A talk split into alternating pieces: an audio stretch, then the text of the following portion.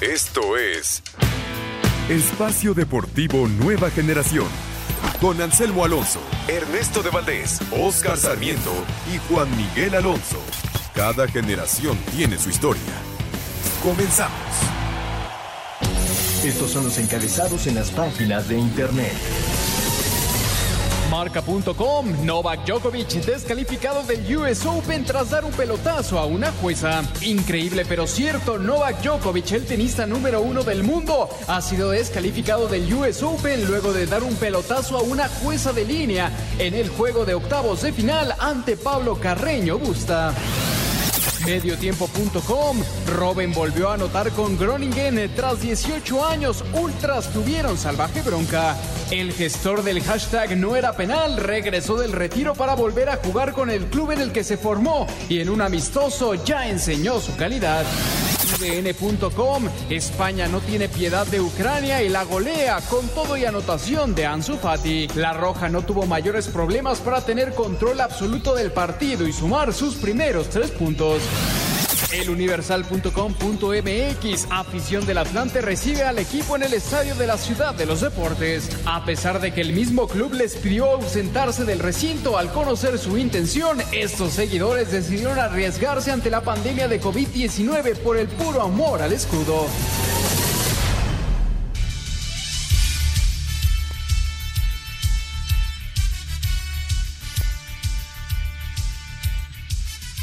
Amigos, ¿cómo están? Bienvenidos. Esto es Espacio Deportivo Nueva Generación de Grupo Asir para toda la República Mexicana. Como todos los domingos, junto a Juan Miguel Alonso, Oscar Sarmiento, su servidor Ernesto de Valdés. Trabajamos bajo la producción de Mauro Núñez, los controles de Francisco Caballero, para hablar durante una hora de lo más destacado en el mundo deportivo. La jornada 8 del Guardianes 2020, la Fórmula 1, el Gran Premio de Monza, los playoffs de la NBA los playoffs también de la FedEx Cup y mucho, mucho más.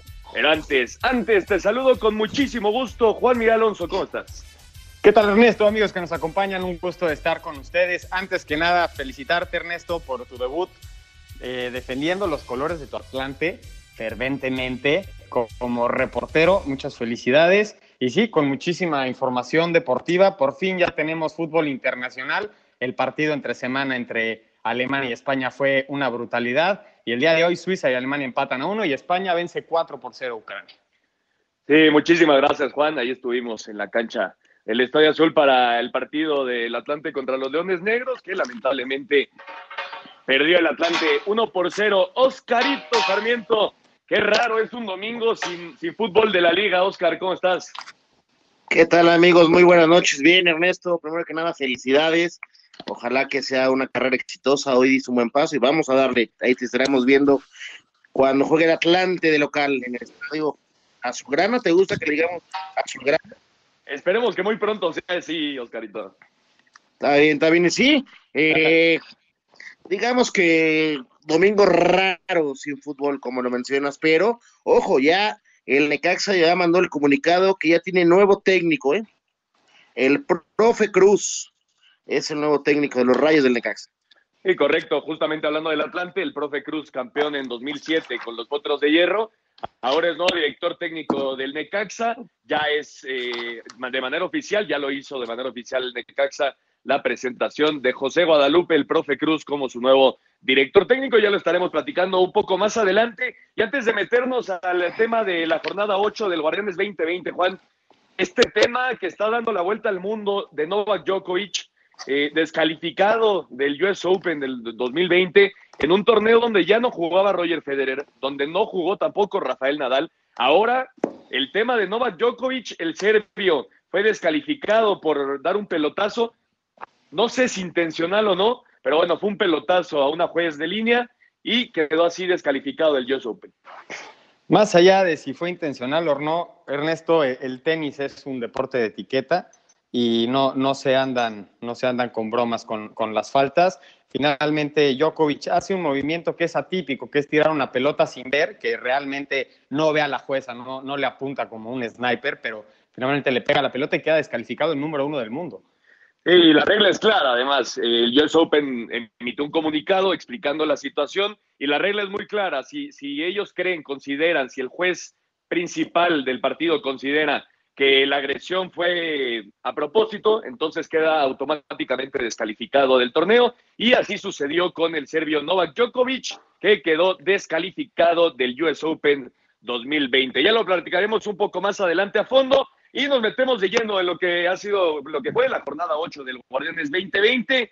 Oscarito, las Chivas, las Chivas sorprendieron a Tigres, estos Tigres que no levantan, con goles de Antuna, del JJ Macías, que por fin pudo hacer gol, y de Jesús Angulo, tres por uno ante los Tigres, descontó Gignac por parte de los felinos, y dos expulsiones, la de Rafa Carioca al 24 y Miguel Ponce al 43. Es correcto, me parece que vimos unas chivas que ya con, con el paso de, lo, de las semanas que lleva trabajando Víctor Manuel Bucetich, van agarrando forma, me parecía que también con Luis Fernando caminaban bien, les faltaba el gol y, ayer lo encuentran los goles, ¿eh? Ahora, ¿qué forma de goles? Eh, yo creo que ya es alarmante, ocupante, preocupante si lo queremos ver, el tema de Tigres, no camina Tigres. Es, porque, porque Guiñac, porque Guiñac sigue haciendo goles, porque si no, estaría pagado el equipo Tigres, ¿eh? Y ahora el Tuca dice que que sí, que el equipo no camina. Es complicado, Juan, eh, ponerte tan eh, al principio del partido eh, abajo, ¿no? Uno por cero, apenas al minuto 21 con gol de Antuna. Y luego, luego viene la expulsión de Rafael Carioca. No sé cómo la viste. considera el árbitro que, se tira dentro del área, le saca la segunda tarjeta amarilla, lo expulsa al 24 y ya levantarte de un déficit así es muy complicado, pero lo cierto, como dice Oscar Juan, es que este equipo no camina. Muchos aficionados pedían a Leo Fernández como titular, ayer lo fue, no hizo prácticamente nada, y si no fuera por Iñak, este equipo de Tigres no tendría o tendría muchos menos puntos de los que tiene hoy por hoy. No, sí, sin duda alguna, Guiñac es el sustento de, Tigres, ocho goles en el torneo, es el, es el campeón goleador lo que va de la fecha, pero sí preocupa el actuar de Tigres, más allá de si hay una expulsión o no, que te supera un equipo como, como Chivas, que le había costado muchísimo hacer gol. Finalmente Chivas termina una racha de no, de no hacer gol y 10 años que llevaba sin ganar en, el volcán. Creo que es una gran victoria del equipo de Chivas. Creo que es una nueva cara que dan en, en este partido en específico. No hay que empezar a hablar de las Chivas que ya están retomando nivel, porque finalmente creo que dentro del partido no, no se vio un equipo muy superior al otro en, los 90 minutos, pero sí preocupa mucho la situación de Tigres. Onceavo lugar está muy cerca de no estar clasificado y, y califican dos, Ernesto. Sí, sí, sí, está, está complicada la situación. Y, justamente quería platicar, Oscar, del tema Diego Reyes. Eh, ya sabemos que tuvo este, este tema del coronavirus, que no estuvo con el equipo. Regresa a la alineación titular, pero ¿dónde quedó ese jugador de Europa? ¿Dónde quedó, ese jugador de la selección mexicana? Ayer se vio muy superado y sobre todo en velocidad por, por Antuna, por JJ Macías y por toda la delantera de las Chivas. Ese, ese es un tema de llamar la atención, Ernesto, Juan. Eh, realmente ya tenemos un buen rato de, de no ver a Diego Reyes eh, como nos tenía acostumbrado a verlo, a, a disfrutar su, su, su, pasión, su forma de jugar. Y hoy es un jugador mediático, como tú lo dices, eh, por arriba ganaba mucho, hoy no está ganando casi nada por arriba, físicamente se ve descanchado, eh, sin ritmo, eh, llega tarde a las jugadas, se lo llevan muy fácil. Es un jugador que no está, es una triste realidad, no está. Y así nos podemos ir con varios jugadores de Tigres, no es el único, ¿eh? Y eso que también, como tú lo mencionas, se, ha visto envuelto en varios temas extra cancha. Sí, y, los extranjeros, Juan, obviamente quitando el tema de, de, Guiñac, quitando el tema también de Nahuel Guzmán, que por cierto ya va a poder estar para el próximo partido. Todavía no sabían si hacía el viaje no a León, pero ya podría participar en el siguiente partido eh, porque ya no, ya no es contagioso, por así decirlo, en el tema del, del coronavirus. Pero quitando esos dos jugadores que me parece sí han respondido en la cancha, el tema de los extranjeros en Tigres pasan por un mal momento, ¿no? Es que yo creo que Tigres pasa por un momento en general. Estamos hablando acerca de uno de los centrales. Creo que Diego Reyes sí, el día de ayer se vio exhibido en cuestión de velocidad, que nunca ha sido su fuerte, pero, pero también hay que cuestionar qué, qué, facilidad tiene, tienen los equipos en atacar a los Tigres cuando estás dentro de su media cancha. Creo que eso es lo preocupante. Sí, creo que ofensivamente Tigres cumple porque tiene, tiene un poder ofensivo sublime, creo que superior a cualquier otro equipo, pero defensivamente Yo creo que ha sido el coco durante todo este torneo. Hay que, hay que poner el dedo ahí. Pero la semana pasada hablábamos de, de Salcedo como el, el, jugador que sacó la, sacó la pelota en, en, la línea, ¿no? Y que hace un gran partido. Hoy le toca a Reyes fallar. Creo que es, es común que, que los jugadores como Diego Reyes tengan altibajos y más después de esta pandemia. Oscar menciona que está fuera de ritmo y sí, lo veo así, como si estuviera apenas regresando al fútbol. Y prefirió el Tuca Ferretti utilizarlo en vez de Hugo Ayala. Vamos a escuchar justamente al Tuca Ferretti después de la victoria de las Chivas 3 por 1 ante los Tigres por el humillante 3 a 1 que Chivas, que tenía la peor ofensiva, le propinó a Tigres con goles de Antuna, Macías y Angulo en el universitario, donde solo anotó Guiñac por la causa. Tuca Ferretti, muy preocupado, no anduvo con pretextos, señaló al responsable. Hay mucha preocupación de mi parte, porque veo que el equipo hoy, pues la verdad, aparte de que no ganó, tiene distracciones y esto me preocupa mucho y me está costando trabajo. Yo, yo estoy muy preocupado que la afición tiene todo el derecho de estar molesta, de estar enojada. Eh, nosotros no estamos dando los resultados. La responsabilidad principal es mía. Primero responsable soy yo. Desde Monterrey, informó para CIR Deportes Felipe Guerra García. Muchas gracias a Felipe, ahí está la información. Y el América, el América Oscar, en este partido, que por cierto fue el miércoles, que, dio inicio a esta jornada 8 del, del Guardianes 2020. El América 3 por 1 ante Mazatlán. Eh, no, otra vez no fue un América espectacular, pero están, están metiendo muchos goles. El Henry Martín anda en muy buen momento. El autogol de Aldo Rocha, que bueno, es increíble la forma en la que le regresa el balón a su portero. Y Richard Sánchez de tiro libre. 3 por 1 las Águilas, Oscar. Sí, me parece que el América el día miércoles eh, un partido realmente flojo, hay que ser honestos. Tuvieron 10 minutos muy buenos, que es donde hacen los tres goles. Bueno, dos goles, un golazo, como dice el de Sánchez, Henry Martin que te vuelve a responder. ¿Y qué cosa con ese autogol? Ya tenía rato de no reírme de una de, de, esta manera, con, con un autogol, eh, con estos errores eh, importantísimos de un jugador. O sea, no se puede equivocar de esa manera. ¿Cómo das un, un, balón hacia atrás? y con esa fuerza, hazlas de afuera mejor y, no te metes en problemas. Pero América no, yo a América no veo que camine tan bien, ¿eh? Por momentos tiene destellos y, es donde suma partidos, gana. Pero al final del día, si vemos un análisis de la América, no está cumpliendo las expectativas que tendría que cumplir con, por ser América, ¿eh? Pero ojo, está en, en el pelotón para a un punto de líder, León, ¿eh? Está Cruz Azul, Pumas y América. El, América es el cuarto general. Me parece que falta mucho trabajo y otra vez en lo defensivo el América me parece que no termina de curar esas enfermedades que tiene América defensivamente. Otra vez viene exquisito, Oscarito, Juan, ¿cómo lo viste?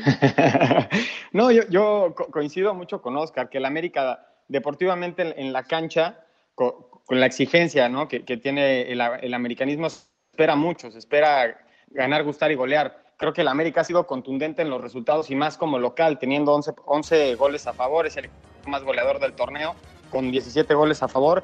Y sí, creo que no, creo que no convence el América deportivamente, pero sus resultados ahí están y están dentro de los primeros cuatro que van a calificar directo. Cuarto lugar a un punto de líder. Me parece que el América deportivamente no, está, no lo está haciendo bien y más en la parte defensiva está sufriendo mucho, pero los resultados están. Rápidamente, Oscarito, en Mazatlán, Juan Francisco Palencia, una mejor cara, pero le está faltando el gol. Sí, sí, sí, sí. Le falta el gol. Y repito, de visitantes siempre tienen un problema que termina siendo un gol extraño. Sí, sí, estoy totalmente de acuerdo y no, no camina el equipo de, de Mazatlán. Vamos a ir un corte y regresando vamos a platicar de los Pumas. Estos Pumas de Andrés Livini que no conocen la derrota y que derrotaron 4 por 1 al Puebla. Regresamos.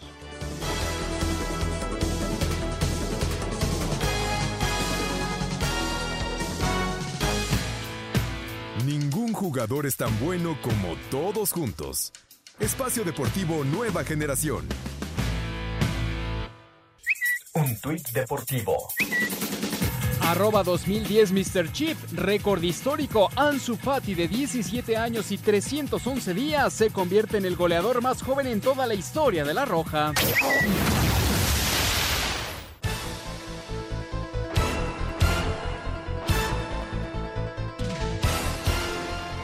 Regresamos a Espacio Deportivo Nueva Generación para hablar de los Pumas, los Pumas de Andrés Lilini.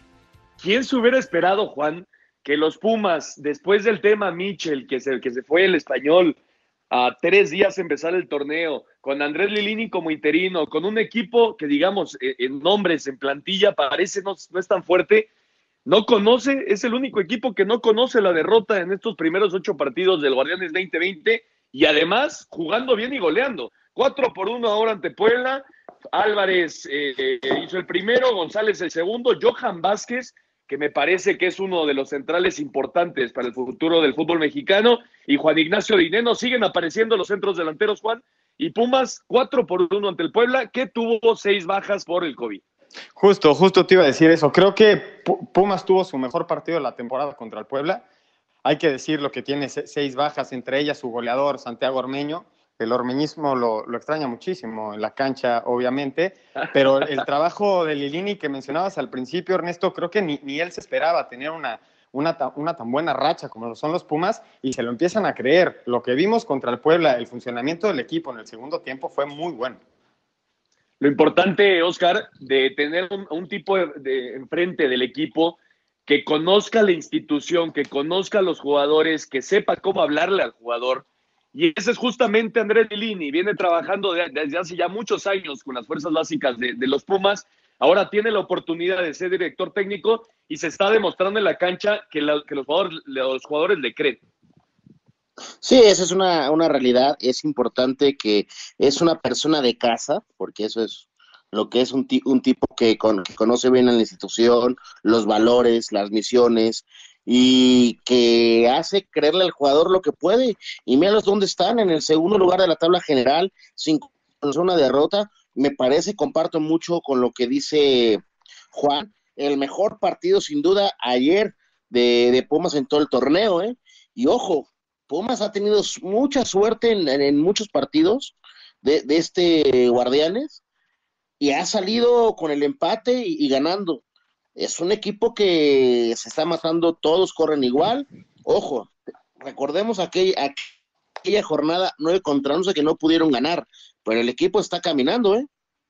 Y era un, y era un tema, y era un tema que lo decíamos al inicio del torneo. Pumas nos tiene acostumbrado a medio torneo caerse y hoy acá el medio torneo nos da su mejor versión. Exactamente, y ya tiene prácticamente la mitad de los puntos necesarios para estar en, la liguilla. Bueno, ahorita serían muchos menos, pero para estar dentro de los primeros lugares de la tabla general. A ver, Juan, si te digo que Alfredo Talavera es hoy por hoy el, mejor refuerzo de toda la liga, ¿me la compras o no? es que eres muy absoluto, Ernesto, pero sí es uno de los mejores, sin duda alguna, y, les ha funcionado mucho. Les quería poner un símil de lo que es perder a un técnico antes de una competencia. No sé si se acuerden Mundial Rusia 2018, Lopetegui, y fue Fernando Hierro el que toma las riendas. ¿Qué pasó? No pasó absolutamente nada. Con Pumas parece otra cosa. Sí, justamente lo, que, decía. Es una persona que conoce la institución, conoce al jugador, tiene buen diálogo y al final tiene un buen cuerpo técnico. Es un buen trabajo en conjunto. Me parece que es la diferencia. aquella vez en España, pues no estaba tan metido el técnico con la selección y aquí sí.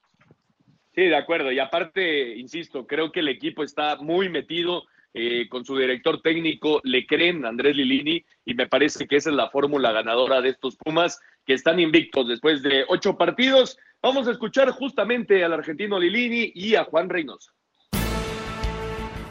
Pumas goleó al Puebla 4 a 1. El técnico de los universitarios, Andrés Lilini, dijo que su equipo ya aprendió a jugar con dos delanteros. Aprendimos a jugar con los dos centrodelanteros que tenemos. Las primeras fechas, sinceramente, teníamos poco trabajo y el equipo abusaba de ese balón largo, ¿sí? En tirárselas a los dos que estaban ahí. Hoy, si bien te has fijado, ha jugado Dinero bien sobre los centrales y Carlos González el primer tiempo, principalmente el primer tiempo, jugó por detrás de él. Y eso nos trae un rédito bastante alto al equipo. El entrenador de la franja, Juan Reynoso, cuestionó el penal que les marcaron, ya que en su opinión no existió falta. Mala, penal te das cuenta que el jugador ya empieza a entrar desestabilizado, termina atropellando a, nuestro defensa e increíblemente es, es penal. Y yo la vi en el medio tiempo, la vuelvo a ver y en las tres, cuatro tomas que he visto, digo, ¿cómo se les puede ocurrir marcar algo así? Pero bueno, se hizo, no la fueron a, a buscar, eso lo, a, a, revisar, perdón, eso es lo lamentable. Para Sir Deportes, Memo García. Muchas gracias, ahí está la información y el Cruz Azul, el Cruz Azul Oscar, el todopoderoso Cruz Azul, tiene otro mal partido como el de Querétaro, en, aquel partido de la corregidora que también cayó el equipo de la máquina. Ahora en Guadalajara ante el Atlas me parece que juega un muy mal partido y creo que el gran problema aquí es si tienes un partido así en liguilla, te quedaste sin título un año más, ¿no? Por supuesto. Eh, a ver, tema Cruz Azul, llama la atención, pues en, en partidos de para, por lo podemos decir, de trámite, donde se les puede dar la victoria normal, es los que han perdido. Llámese Querétaro, que es muy superior en plantel, y con el Atlas ni se diga, ¿verdad? Pero bueno, o sea, a Cruz Azul le, le, está pasando algo raro ese torneo. Yo creo que es un poco de exceso de confianza en partidos de esta índole. Y ahora, del otro lado, también hay que poner una, una palomita al nuevo técnico del Atlas, que lleva más puntos de, en, en este corto plazo que lo que hizo eh, Rafita Puente en todo el torneo, el torneo pasado y este. Sí, ¿cómo, explicar eso, Juan? Es, es, un poco complicado, ¿no? Porque Rafa Puente no es un mal director técnico, ni mucho menos. Eh, es un tipo sumamente trabajador que sabe mucho de fútbol, pero los resultados no se le dieron. Y ahora llega, Diego Coca y está sumando y contra equipos importantes. Sí, la, la victoria de, del Atlas tiene muchísimo mérito porque le gana al mejor equipo. Bueno, al que, al, al, no el mejor equipo, porque ahorita es el León, pero en su momento era, era líder. Siboldi tiene un coco en el fútbol y se llama Atlas, Oscar Ernesto. Las cinco veces que ha enfrentado al Atlas Siboldi, no, no solo con Cruz Azul, ya sea con Santos Cruz Azul o en el, en el paso que tiene en México, las cinco veces que los ha enfrentado ha perdido las cinco contra el Atlas. El Atlas es el coco de Siboldi y se volvió a notar hay que decirlo, yo no creo que el Cruz Azul pasó un mal momento durante el partido. Finalmente pierde por un penal. El Atlas se cierra muy bien y estuvo avasallante. El Cruz Azul no le alcanza para concretar, pero no creo que tenga ningún tipo de problema porque el Cruz Azul sigue generando muchas jugadas de gol. Más en el segundo tiempo. En el primer tiempo, muy poco. Juan, pero me parece que Atlas en estos momentos tiene que jugar así, de esta manera. Ya hiciste claro. un gol, vas ganando.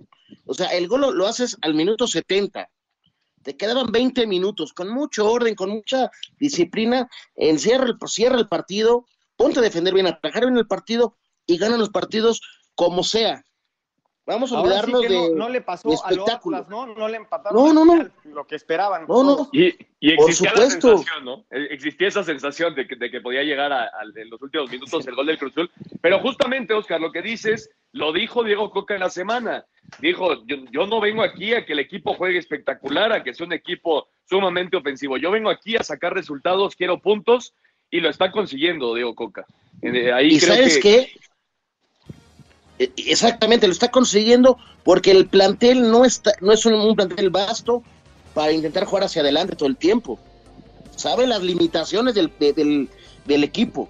Creo que retomando tu primera pre- pregunta, Ernesto, creo que ahí recaen los resultados de Diego Coca en comparación con Rafa Puente, que tenía una forma táctica de jugar ofensiva y que no tenía el plantel necesario para poder sustentar ese tipo de juego. Creo que ahí entra el cambio por qué Diego Coca se ha funcionado y Rafa Puente se le complicó tanto. Pues bueno, así Atlas derrotó uno por cero al Cruz Azul. Ya estaremos escuchando, regresando de la pausa, las declaraciones de los directores técnicos. Y también regresando, platicamos del tema del Necaxa, que cayó contra León. Se fue Poncho Sosa y ya tiene nuevo director técnico en la persona de José Guadalupe, el profe Cruz. Regresamos.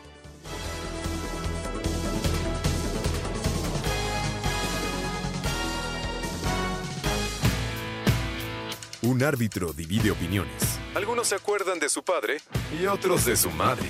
Espacio Deportivo Nueva Generación. Un tuit deportivo. Arroba guion bajo analistas. La imagen del día, Gulit Peña ya reportó con el Club Tiburón de la Liga de Balompié Mexicano y se reencontró con Gustavo Matosas. Ambos le dieron mucho a León.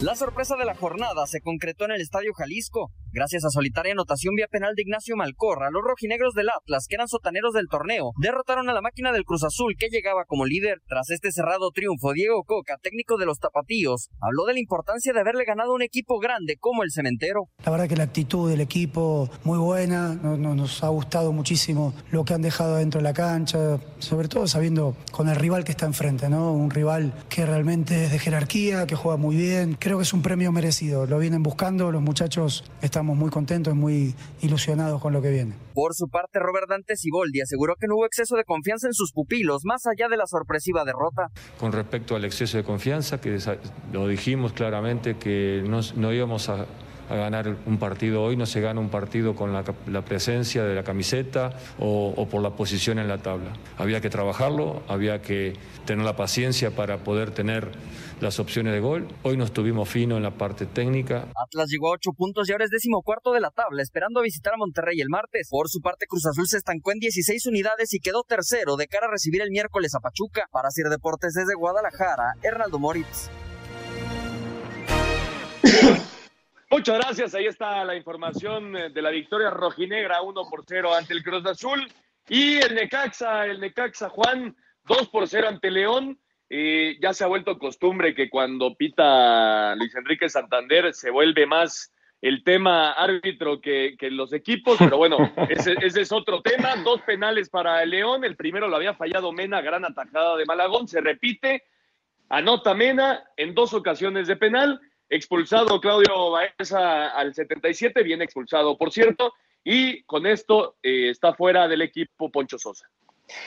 Sí, lo, de Poncho Sosa sale con, con, tres victorias, dos empates, cuatro derrotas, un score. Llega el profe Cruz, que es, es un experto en este tipo de, de, para rescatar los barcos que se están hundiendo, ¿no? Que creo que tiene esa experiencia el profe, le va a venir bien al Necaxa. Se me hace raro la sesión de, de, Poncho Sosa porque creo que es un técnico que conoce muy bien la institución, lo había hecho muy bien con el club y yo no, no lo tenía dentro de la tablita como, como tengo, por ejemplo, al, al Chepo, ¿no? Que, que, pasa por un muy mal momento, a Memo Vázquez con San Luis. Creo que no figuraba para que fuera el tercer técnico cesado. Finalmente pasa. Y por parte de León, un equipo muy contundente que ha hecho muy pocos goles y se mantiene como líder.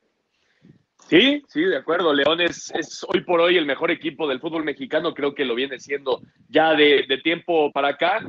El, profe Cruz, Oscar, es un tipo que, sabe trabajar muy bien con equipos que no tienen tantos recursos, que no tienen jugadores, digamos, de renombre, pero lo de Poncho Sosa sí resulta raro, ¿no? ¿Cómo lo viste?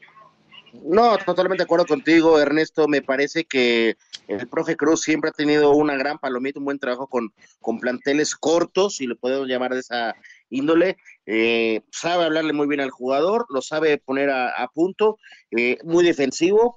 Eh, se defiende muy bien para encontrar un golecito y defenderse empezar a sumar, rescatar los, mejores puntos. Pero el tema de Ángel Sosa, a mí me pareció extraña la pues, que lo corran, porque era un tipo que trabajaba bien, tiene buenos números en, el Necaxa. Eh, me parece que tristemente le afectó lo que pasó con el, con el, con la plantilla, que salieron jugadores que marcaban diferencia el torneo pasado pero bueno, vamos a ver cómo le va al profe Cruz y esperemos que Necaxa eh, retome la senda del triunfo por el bien de la institución. Yo le tengo mucho aprecio al, profe Cruz por el título del, del 2007. por eso te ganó, compañero. que no se te olvide el de Puebla, ¿eh? que también fue campeón de Copa el profe Cruz en 2015. Exactamente, exactamente. Pero bueno, el que importa es el 2007, Juan. vamos, vamos, ya manda el corte, Ernesto. Vamos a lo que se dijo después de la victoria del superlíder León 2 por 0 ante el Necaxa.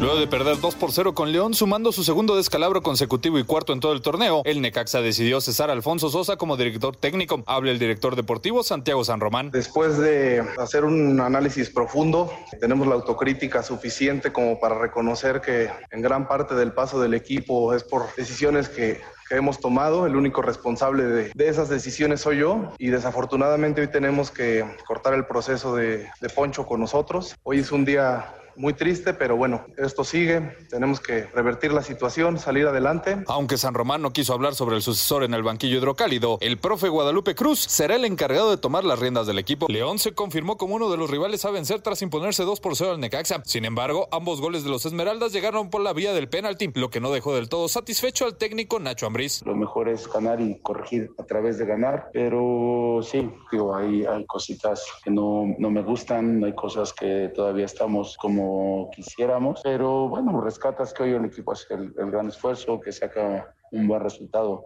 Te digo, al final el equipo suma tres puntos que es importante y que no recibimos gol. La Fiera ganó cuatro de sus últimos cinco partidos, con lo que se sitúa en la parte alta de la tabla general. Para Sir Deportes, Axel Tomán. Muchas gracias, Axel. Ahí está la información. Y otro equipo que no camina, Juan, es Juárez, que bueno, rescata un punto eh, contra Santos, uno por uno. Me parece que no es más resultado para Juárez, pero en realidad el equipo está caminando.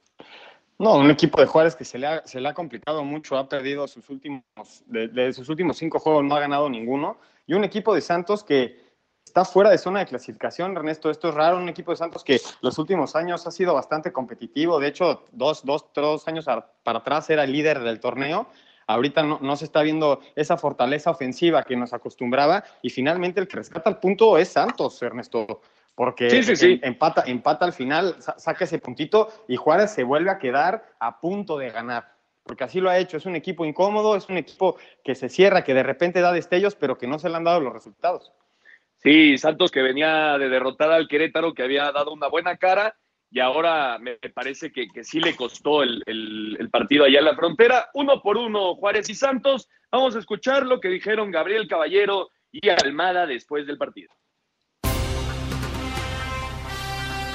Gol de Brian Garnica al 82 selló el empate a uno entre Bravos y Santos, resultado con sabor a derrota para los de la frontera, quienes habían tomado ventaja al 67 gracias al tanto obra de Darío Lescano desde el manchón penal. Guillermo Almada, técnico lagunero, expresó. En definitiva no nos llevamos un triunfo que era lo que venimos a buscar y bueno, hay que seguir trabajando contra un rival muy complicado, muy difícil en su cancha y bueno, nos dejó conforme la entrega, el buen fútbol por momentos, no el resultado porque queríamos ganar, por más que este, rescatamos un empate en un penal obviamente muy dudoso que nos vuelven a cobrar. Al tiempo que Gabriel Caballero, estratega de Juárez. Mucha amargura, frustración, eh, nuevamente, a pesar de que hoy no, a lo mejor no fue un buen partido del equipo, lo fuimos ganando, lo tratamos de de cerrar y de mantener los, los últimos minutos y bueno, hay un, una jugada, un centro, un rebote y, y, queda la pelota a un jugador y lamentablemente nos, nos quitan dos puntos que eran claves e importantes para nosotros. Santos suma 11 unidades y Bravos 10. A Cider Deportes, Edgar Flores. y el equipo que despertó, Oscar, son los Cholos, los Cholos lo hemos platicado mucho. Pablo Guede me parece que sí era de los que estaba ya en la tablita. Eh, ya consigue un buen resultado, dos por uno ante los Rayados del Monterrey, dos goles de Castillo, muy rápido el primero. Funes Mori descontó por, por los Rayados, pero este equipo de Cholos por fin despertó. Sí, llama la atención porque recordemos que habíamos dicho que Tijuana se reforzó bien y el trabajo y iba caminando y después entró en un bache muy, muy raro que no, no, no podía ganar ni local ni distante y ahora se enfrenta a Monterrey, a una de las mejores plantillas y saca un gran resultado con ese doblete de Castillo y el gol que hace Funes Mori, ¿qué te parece? Yo veo un Monterrey que por momentos regresamos mucho a lo del torneo pasado, no sabe eh, sacar resultados, se le nubla el partido y llama la atención que a, a Mohamed se le caigan los partidos de esta, de esta manera, ¿eh? Sí, de acuerdo, pero eh, quitando eso, quitando que, que, es real lo que dice Oscar Juan, de, de, que Monterrey no da una cara espectacular como quisiéramos verlo con la plantilla que tiene, pero es apenas su segunda derrota en el torneo. Sí, apenas su segunda derrota y venía de, de empatar dos, de ganar dos seguidos, venía de sumar cinco partidos sin perder el equipo de, de Monterrey. Creo que la plaza de Tijuana es muy dura. En lo que va del torneo solamente ha perdido una vez, como local fue contra San Luis 2 a 0.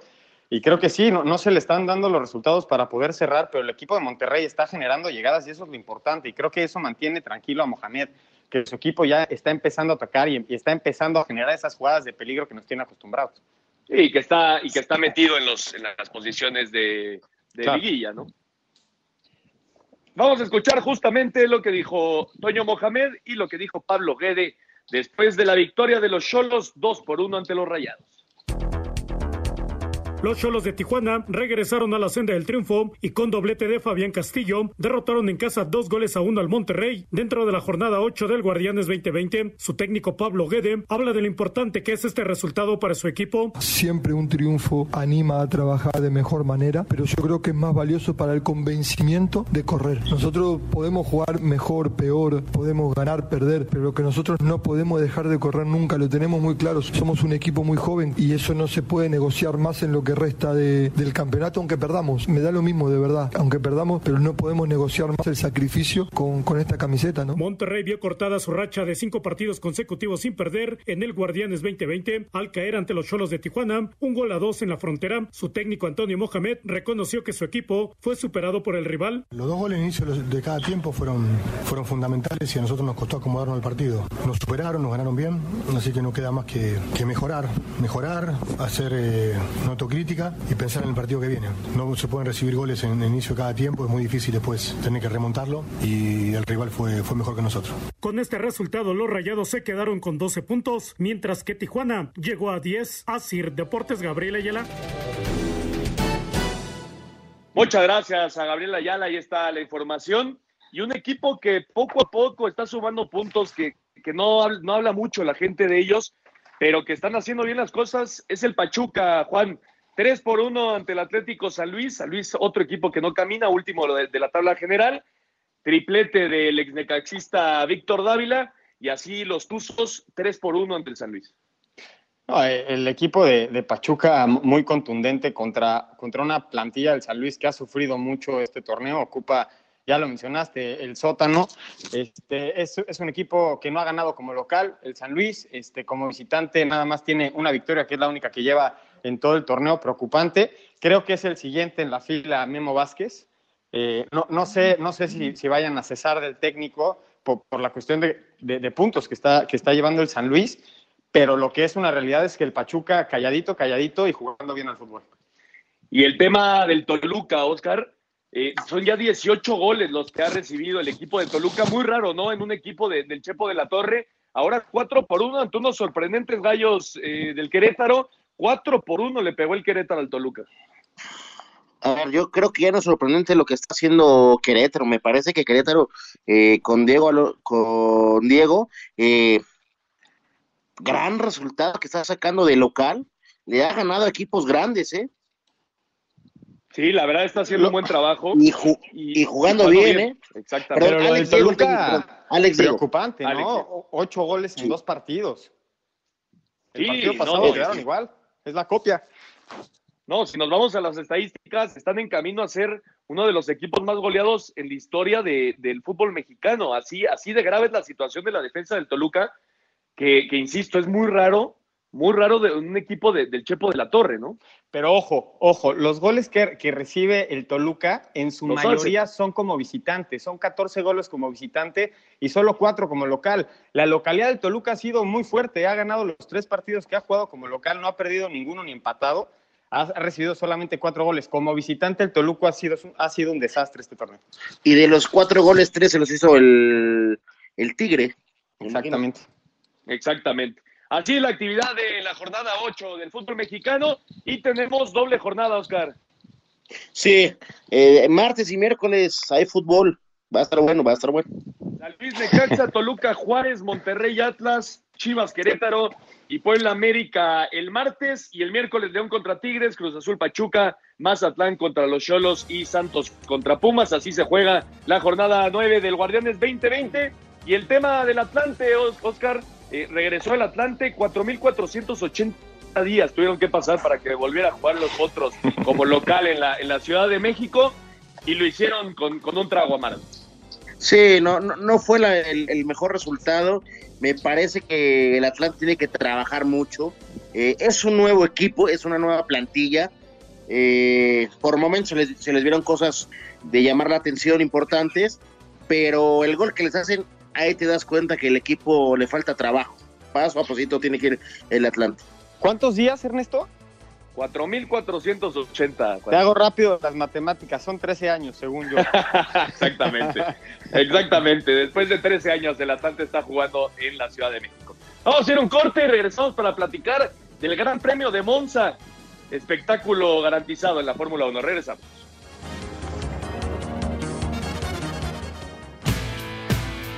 Ningún jugador es tan bueno como todos juntos. Espacio Deportivo Nueva Generación. Un tuit deportivo. Arroba de Gladys Street. El Everton anunciará el lunes el fichaje de James Rodríguez procedente del Real Madrid. En su regreso a la Ciudad de México, Atlante arrancó con una derrota. Su participación en el Guardianes 2020 de la Liga de Expansión MX al caer 0-1 ante los Leones Negros de la UDG en el Estadio Ciudad de los Deportes. Dentro de la jornada 3, habla su técnico Mario García. Creo que en, en muchas acciones no fuimos lo competitivos que debe de ser un equipo en, en una competencia como este. Me refiero a que, a pesar de que seamos más chaparritos, más flaquitos que, que un rival como UDG, pues tenemos que sacar ese extra para ganar esas pelotas y en muchos choques, en muchas jugadas divididas. En esa segunda jugada que propuso DG, eh, ellos sacaron esa ventaja. Y, evidentemente, pues en una circunstancia eh, hacen el gol y no tuvimos la capacidad para siquiera empatar. Así, Deportes Gabriel Ayala. Ahí está la información del regreso de los Potros de Hierro del Atlante a la capital. Dejamos de lado el tema de fútbol, nos metemos en otros deportes con la Fórmula 1, el Gran Premio de Italia allá en Monza, Juan. Qué rara carrera. Al final Pierre Gasly fue el ganador con su Alfa Tauri. Carlos Sainz, el español, fue segundo con McLaren. Y Lance Troll, el coequipero del Checo Pérez en Racing Point, consigue la primera, el primer podio para el equipo. No fue el Checo. Lance Troll fue tercero. Peor carrera, la peor carrera en lo que va de la temporada para Luis Hamilton, que fue séptimo. Y el tema del Checo Pérez, que otra vez fue decir. El Hamilton había hecho en las pruebas, Ernesto, la vuelta más rápida en la historia en Monza.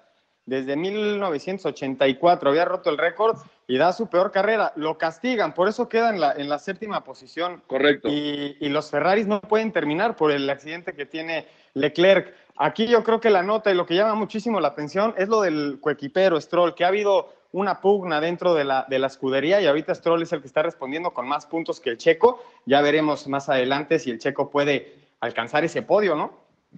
Ojalá, ojalá, porque se habla, se ha hablado de que podría llegar el, el, alemán Sebastián Vettel para la próxima temporada, que le está pasando realmente mal en Ferrari, que podría llegar Vettel a, a Racing Point, y entonces ahí es tiempo de decisión, ¿no? Además de que Lance Troll es hijo del dueño de la escudería, eh, los resultados para, para, el canadiense han sido eh, mucho mejor, mucho mejores de lo que ha hecho el Checo Pérez, que otra vez tuvo problemas con su equipo, no le gustó otra vez eh, la parada en pits y le costó, le costó eh, seis lugares porque había arrancado en la cuarta posición y acaba en décimo rescatando solo un punto.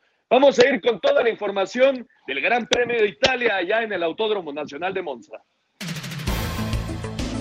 El piloto francés Pierre Gasly sorprendió al conquistar el Gran Premio de Italia del Campeonato Mundial de la Fórmula 1, su primera victoria en el máximo serial del automovilismo, mientras que Carlos Sainz Jr. y Lance Stroll completaron el podio. Por su parte, el mexicano Sergio Pérez, quien arrancó en cuarto, terminó en la décima posición. Aquí sus palabras. Tuvimos una mala parada, perdimos posiciones, eh, luego en la curva 2, en la arrancada, Verstappen me empuja, me pega, me saca. Eh, tuve muchos daños en mi, en mi auto y en la arrancada el coche estaba totalmente fuera de, de, balance con muchísimos problemas en el auto y bueno, ya no pudimos recuperar nada. El británico Luis Hamilton, quien salió en la pole, fue penalizado 10 segundos y terminó en séptimo. Así, Deportes Gabriel Ayala.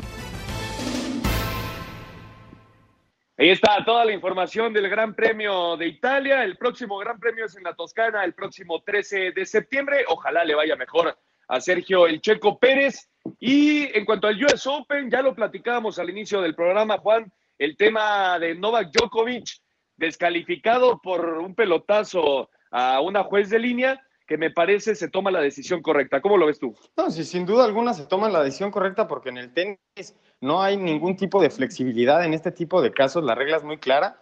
Si, si los jueces determinaron que hubo una mala intención, pues eh, que queda fuera el número uno del mundo y tiene una gran antesala Zverev, el número cinco, de poderse llevar el US Open.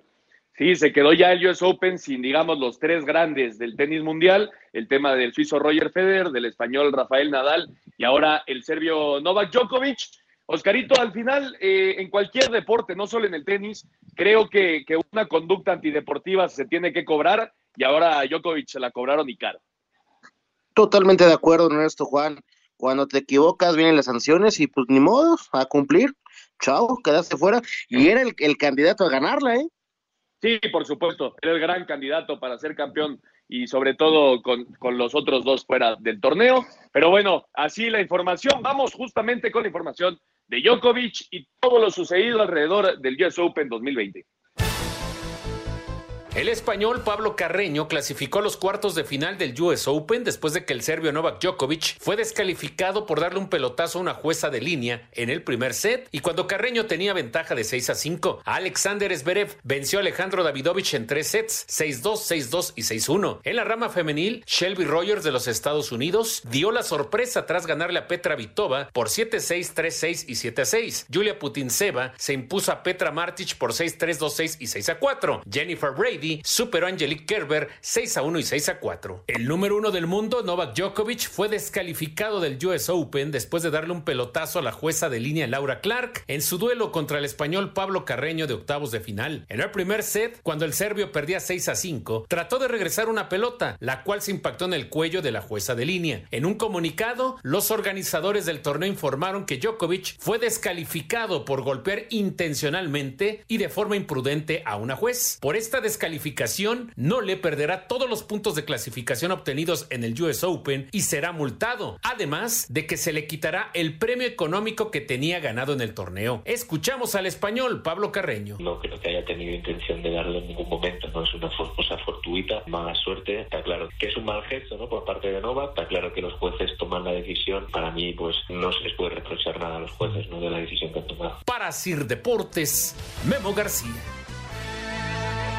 Muchas gracias a Memo García. Ahí está toda la información del US Open. Y en cuanto a la NFL, el tema del mexicano Isaac Alarcón al final fue cortado, como se esperaba, Juan, por los vaqueros de Dallas, pero todavía podría permanecer en el equipo.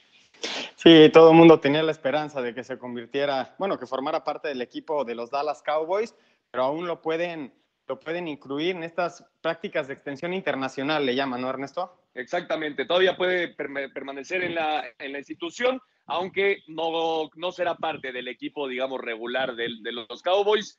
Y Oscar, no es un tema de fracaso, ni mucho menos. Jugar para los Cowboys como sea, es ya un logro, ¿no? Por supuesto, es algo importante, pues no, no es cualquier equipo, al contrario, es uno de los más eh, importantes con mayor nombre. Correcto. Vamos con la información justamente de Isaac Alarcón y de los Dallas Cowboys. El tackle ofensivo, el mexicano Isaac Alarcón, no pudo quedarse en el roster final de 53 jugadores de los Vaqueros de Dallas para la temporada 2020 de la NFL al ser cortado por el equipo de la Estrella Solitaria. Sin embargo, el exjugador de los Borregos de Monterrey será parte del equipo de prácticas de los Vaqueros como jugador 17 durante toda la temporada gracias a una extensión provocada por la pandemia de COVID-19 y por formar parte del programa internacional. En la semana 1, los Vaqueros abren su temporada el próximo domingo 13 de septiembre cuando visiten a los Carneros de Los Ángeles. Asir Deportes Gabriel Ayala. Muchas gracias a Gabriel Ayala. Ahí está el tema de Isaac Alarcón. Y por cierto, Juan, arranca ya la temporada este jueves 10 de septiembre con los Tejanos de Houston enfrentándose a los campeones Kansas City Chiefs. Y el domingo el clásico, Ernesto, los vikingos contra los Packers a las 12, no, no se lo pierdan todos los aficionados de los vikingos. Y yo sé que debes de estar sumamente feliz de volver a ver a tus Raiders. Sí, sí, sí, la verdad sí, el próximo domingo a las 12 contra las Panteras de Carolina veremos qué pasa esta temporada de la NFL y ya estaremos platicando un poco más sobre el tema el próximo domingo. Y en cuanto, a, en cuanto al gol, eh, se está llevando a cabo los playoffs de, de, la FedEx Cup. Es el último torneo, digamos, de, la temporada de, la PGA. Con Dustin Johnson, mañana es el último día. Dustin Johnson, el número uno del mundo, va como líder con 19 bajo par, seguido de Shuffle, de Justin Thomas, de John Ram y el mexicano Abraham Anser, que está en el lugar 12 con 7 bajo par. Mañana, insisto, termina la temporada de la PGA. Todavía falta que se lleve a cabo el Masters en noviembre. Nosotros vamos a ir al 5 en 1 para terminar. Cinco noticias en un minuto. Este domingo Necaxa confirmó que José Guadalupe Cruz es el nuevo técnico del equipo, lo anterior tras la destitución de Alfonso Sosa. Este lunes sería presentado el colombiano James Rodríguez con el Everton de Inglaterra. Se reencontraría con Carlo Ancelotti, ex técnico del Real Madrid. Luis César relevó dos tercios de entrada en la derrota de Yankees 5 a 1 ante Baltimore, dos hits, una base y un ponche.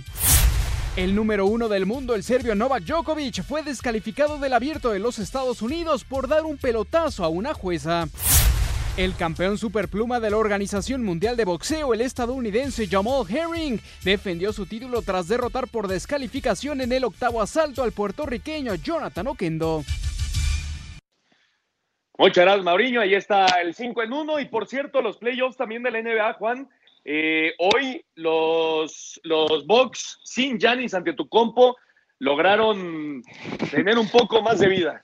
Se salvaron, Ernesto, los iban a barrer el Miami Heat, una, yo creo que sería la sorpresa de la temporada, iban a 3-0, 3-1, el, el, quinto juego se juega el martes, ahorita están jugando los Lakers contra los Rockets, el juego 2, va ganando Houston 1 por 0, el día de mañana juegan los Raptors contra los, los Celtics, que empatan la serie 2 a 2, y los Nuggets contra los Clippers, que empatan la serie 1 por 1. Mañana a las Exactamente, y Oscarito regresó el fútbol de selecciones nacionales, destacado lo de Ansu Fati hoy con, con España, ¿no? Sí, sí, sí. Llamar la atención. Vamos a ver qué pasa, cómo está. Los partidos de la UEFA Nations League que continúan durante toda esta semana. Tenemos doble jornada, tendremos Nations League, tenemos playoffs de la NBA, de la NBA, tenemos el inicio del NFL, en fin, tenemos muchísimo, muchísimo deporte durante toda la semana. Oscarito Sarmiento, nos vemos, Oscar. Nos vemos, buena semana, jornada doble. Nos vamos, Juan. Nos vamos, Ernesto. Muchas gracias. Saludos a David Orozco y Patricia Silva que nos acompañaron. Muchas gracias a todos los que nos acompañaron. Esto fue Espacio Deportivo Nueva Generación. Nos saludamos el próximo domingo. Buenas noches. Fútbol, béisbol, americano, atletismo, todos tienen un final. Termina Espacio Deportivo Nueva Generación. Escucha a Anselmo Alonso, Ernesto de Valdés, Oscar Sarmiento y Juan Miguel Alonso. Cada domingo de 7 a 8 de la noche por 88.9 Noticias. Información que sirve. Tráfico y clima cada 15 minutos.